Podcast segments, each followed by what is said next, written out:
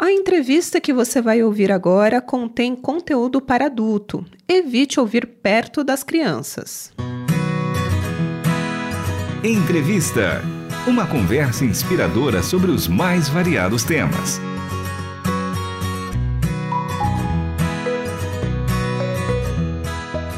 Está começando mais um programa Entrevista. Eu sou Michele Gomes e o nosso convidado de hoje é Michael Andreas Borchardt. Ele é palestrante, é coach integral sistêmico, autor do livro Geração Pornô, uma jornada uma jornada à liberdade.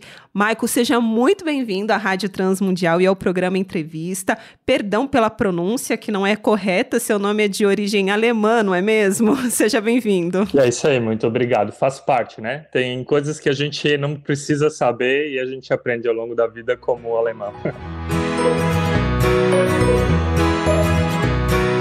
Muito bom tê-lo aqui com a gente para falar de um tema tão importante. Hoje a gente vai falar sobre os perigos da pornografia, que é tema né, do livro que o Michael lançou, é, Geração Pornô, Uma Jornada à Liberdade. Mas antes de saber do projeto do livro, eu queria começar a nossa conversa, Michael.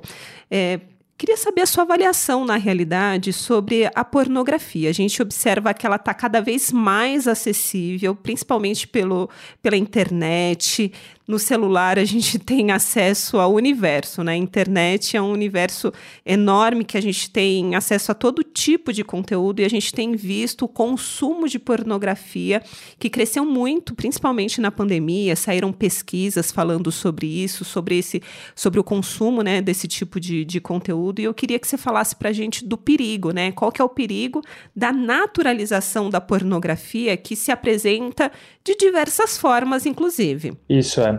Eu acho que a, eu acho não, eu tenho certeza que a pandemia ela foi um agravante, como todos nós percebemos, a pandemia ela digitalizou, acelerou o processo de digitalização no mundo em uns 10, 15 anos. E não só foram as coisas boas que foram aceleradas com isso, mas também as coisas ruins, como o acesso à pornografia.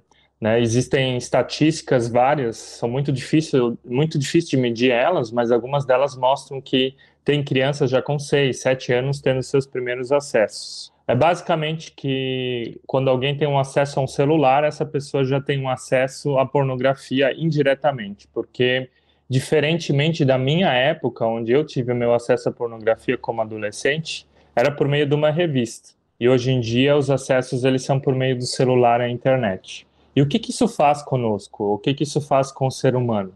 Ele basicamente deturpa, na minha leitura, é aquilo que Deus criou para ser bom, que é a sexualidade, o sexo. Então, o ser humano começa a ver homem, começa a ver mulher, começa a ver a sexualidade de uma forma que não se deveria ver.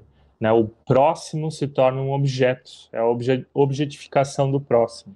E para todo mundo que já é casado sabe que sexo não é isso, que sexo é você ser uma só carne, que é uma entrega, que é algo altruísta, que é a valorização do outro, que é uma intimidade, algo muito mais profundo e valoroso que Deus planejou. Então essa tem sido uma das, digamos assim, uma das formas como ele tem sido distribuído, mas como tem atacado justamente a área da sexualidade no casamento.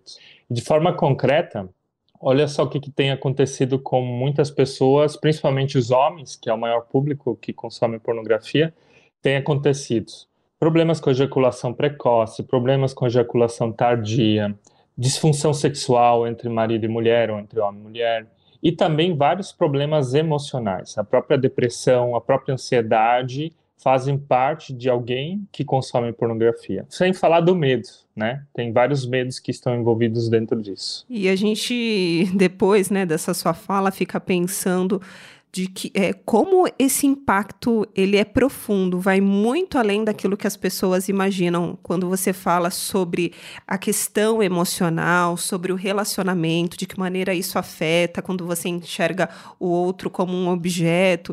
No caso dos solteiros, eu acho que é um desafio ainda maior, né? Exatamente. A tendência da pornografia é substituir um relacionamento de uma forma, na verdade, negativa. Até recentemente eu estava lendo algumas estatísticas do Brasil que mostram que os relacionamentos sexuais. Primeiro, eu só queria deixar claro: eu sou cristão, Então, eu acredito que o sexo é para o casamento não antes do casamento. Mas essa era uma estatística secular que mostrava que os relacionamentos sexuais cada vez são mais tardios, a iniciação sexual das pessoas. Isso aqui não tem a ver que as pessoas ou que o Brasil se tornou mais evangélico, mais cristão ou alguma coisa do tipo, mas tem mais a ver ou está mais relacionado com o consumo de pornografia. E é isso que a, que a pesquisa apontava. Né? Os jovens eles estão se saciando dessa forma. Então, o perigo do solteiro é justamente isso ter, digamos assim, as suas demandas emocionais e essas demandas emocionais elas podem estar sendo resolvidas na pornografia. Uma demanda emocional, por exemplo, é o quê? É a solidão. Existem outras pesquisas que dizem que a solidão ela faz tão mal para nós como se eu fumasse 10 cigarros num dia. Uau, 10 cigarros. Exatamente. E a solidão é um dos maiores gatilhos que levam as pessoas solteiras, digamos assim, a consumir pornografia. Né? Tem a solidão, tem o estresse, tem o tédio, é, às vezes a insatisfação com o trabalho, a insatisfação com as circunstâncias da vida fazem com que a gente busque é, uma compulsão algum vício. Eu vejo a pornografia como um, um vício emocional. Né? Se a gente olhar no fundo, a pornografia ela é um sintoma, é assim que eu entendo, né? Ela é um sintoma de algo que no meu coração, e coração no sentido bíblico é cérebro, que no meu cérebro, no meu coração não está, digamos assim, bem alinhado. Então eu vou procurar alguma coisa que me dê satisfação, alegria.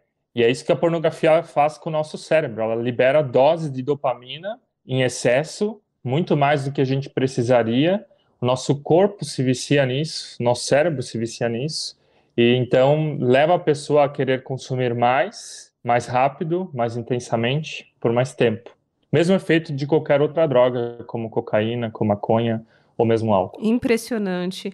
E gostaria agora que você falasse sobre a importância de discutir esse assunto na igreja. É, igre... Esse assunto tem ganhado mais espaço nas igrejas?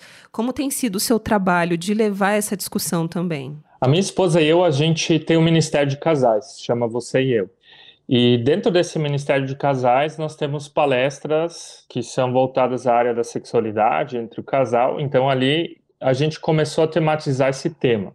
Mas a gente percebe de que o simples fato de já falar de sexualidade para muitas igrejas é um tabu, de falar de sexualidade saudável.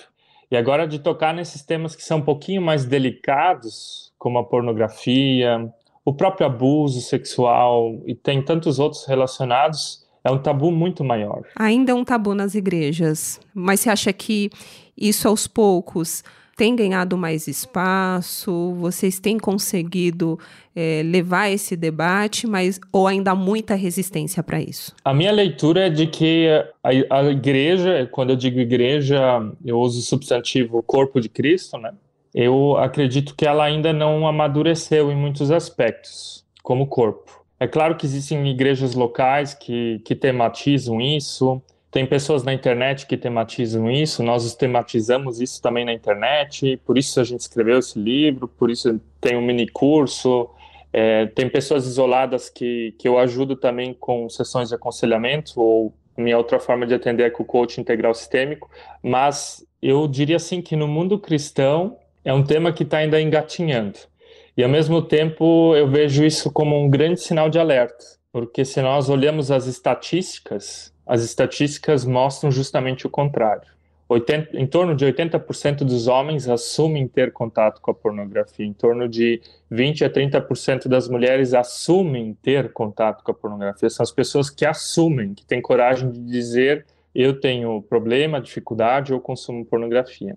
E todos os outros, eu diria assim, do público masculino seria, eu acho que é muito maior essa estatística e também do público feminino que vem crescendo ultimamente.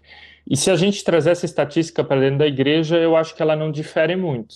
E aqui talvez eu possa falar um pouquinho da minha vida, né? Eu, eu sou cristão, cresci num lar cristão, cheguei à fé, tive uma experiência com Jesus na minha adolescência, mas eu conheci a pornografia com meus 13 anos por meio de uma revista que rapazes mais velhos me apresentaram, depois veio o computador em casa, fui me afundando dentro do tema.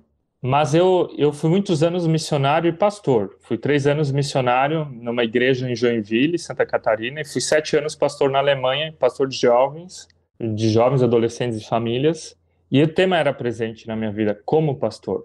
E eu falo isso tão abertamente porque eu sei que a grande maioria dos pastores também tem esse problema. E eu percebi que na minha vida esse problema não era uma questão sexual, mas que era uma questão nem espiritual. Né? Tem algumas pessoas que tratam a pornografia como é, idolatria, tratam o termo como idolatria. A pornografia está no lugar de Deus, o primeiro mandamento. Mas eu percebi que na minha vida o problema não era a pornografia, a pornografia era a fuga.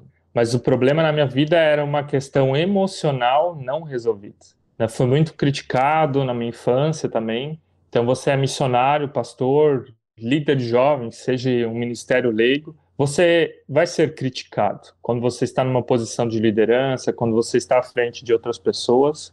E eu percebi que na minha vida era fuga, era uma fuga das minhas, digamos assim, histórias do passado não bem trabalhadas. Né? Então esse tema ele se resolveu na minha vida, pessoalmente falando, faz uns quatro anos para cá. E desde que isso se resolveu, minha esposa e eu também criamos esse ministério de casais e agora saiu esse material que tem a ver com a minha história, tem a ver com o meu casamento, tem a ver como a pornografia fez mal na minha vida, mas como ela também foi solucionada. A conversa está muito boa, mas o tempo passa muito rápido. Então você ouvinte vai acompanhar a continuidade dessa entrevista no próximo episódio e o Maico vai falar mais sobre o projeto do livro Geração Pornô, uma jornada à liberdade. Então já fica o convite, acesse lá o nosso site transmundial.org.br e ouça esse programa na íntegra e no próximo episódio a continuidade dessa conversa. Maico, muito obrigada pela sua participação. A gente se encontra no próximo episódio, combinado? Legal, muito obrigado pela oportunidade e pelo convite. Um abraço a todos. E olha só, o programa de hoje teve produção e apresentação de Michele Gomes, trabalhos técnicos de Luiz Felipe Pereira, Pedro Campos e Tiago Lisa. Até o próximo Entrevista. Você acabou de ouvir Entrevista. Realização Transmundial.